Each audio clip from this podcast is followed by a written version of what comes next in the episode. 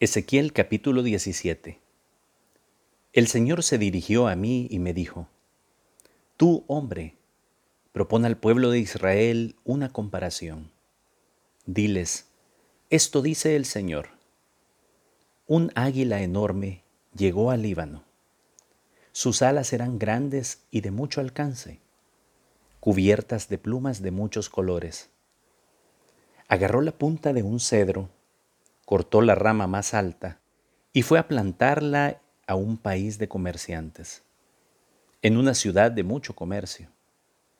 Luego tomó de la tierra una semilla y la sembró en un terreno cultivado, a la orilla de un arroyo con agua abundante. La semilla nació y se convirtió en una vid frondosa, y aunque era poca su altura, dirigió sus ramas hacia el águila mientras hundía sus raíces en la tierra. Se convirtió en una vid, produjo retoños y echó ramas. Pero había otra águila enorme, de grandes alas y abundante plumaje. Entonces la vid dirigió sus raíces y tendió sus ramas hacia esta águila, para que le diera más agua, lejos del lugar donde estaba plantada. Sin embargo, estaba plantada en buena tierra, junto a agua abundante donde podía echar ramas y dar fruto y convertirse en una vida hermosa.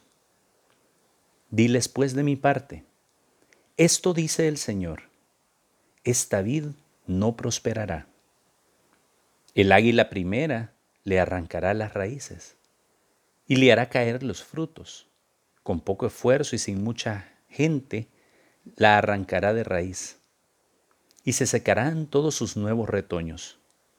Aunque la trasplanten, no retoñará. Se secará al soplar sobre ella el viento del este.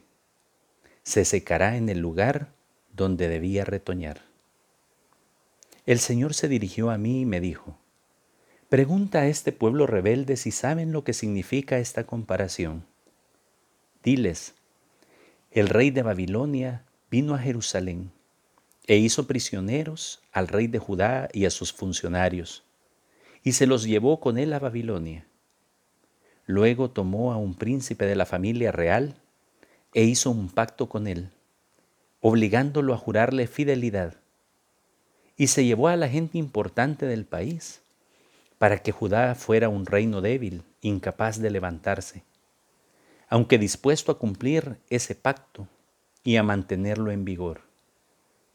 Pero este príncipe se rebeló contra el rey de Babilonia y envió embajadores a Egipto para pedir caballos y hombres en gran cantidad. ¿Creen ustedes que después de eso podrá tener éxito y escapar con vida? ¿Puede escapar con vida quien no cumple un pacto? Yo el Señor juro por mi vida, que morirá en Babilonia el que burló el juramento y no cumplió el pacto que hizo con el rey que lo puso en el trono. Cuando el rey de Babilonia lo ataque y construya rampas y muros alrededor de la ciudad y mate a mucha gente, el faraón no enviará en su ayuda un poderoso ejército ni gran cantidad de gente, pues él se burló del juramento y no cumplió el pacto. Se había comprometido y sin embargo ha hecho todo esto por eso no podrá escapar con vida. Yo el Señor lo juro por mi vida. Él se burló del juramento que me hizo y no cumplió la alianza que había hecho conmigo. Por eso yo le voy a pedir cuentas. Voy a echar sobre él mis redes y lo atraparé con ellas. Lo llevaré a Babilonia y allá lo someteré a juicio por haberme sido infiel. Sus mejores soldados morirán en batalla y los que queden con vida serán esparcidos a los cuatro vientos. Entonces reconocerán ustedes que yo, el Señor, he hablado. Yo, el Señor, digo, también yo voy a tomar la punta más alta del cedro, arrancaré un retoño tierno de la rama más alta, y yo mismo lo plantaré en un monte muy elevado, en el monte más alto de Israel echará ramas, dará fruto y se convertirá en un cedro magnífico. Animales de toda clase vivirán debajo de él, y aves de toda especie anidarán a la sombra de sus ramas. Y todos los árboles del campo sabrán que yo soy el Señor. Yo derribo el árbol orgulloso y hago crecer el árbol pequeño. Yo seco el árbol verde y hago reverdecer el árbol seco. Yo el Señor lo digo y lo cumplo.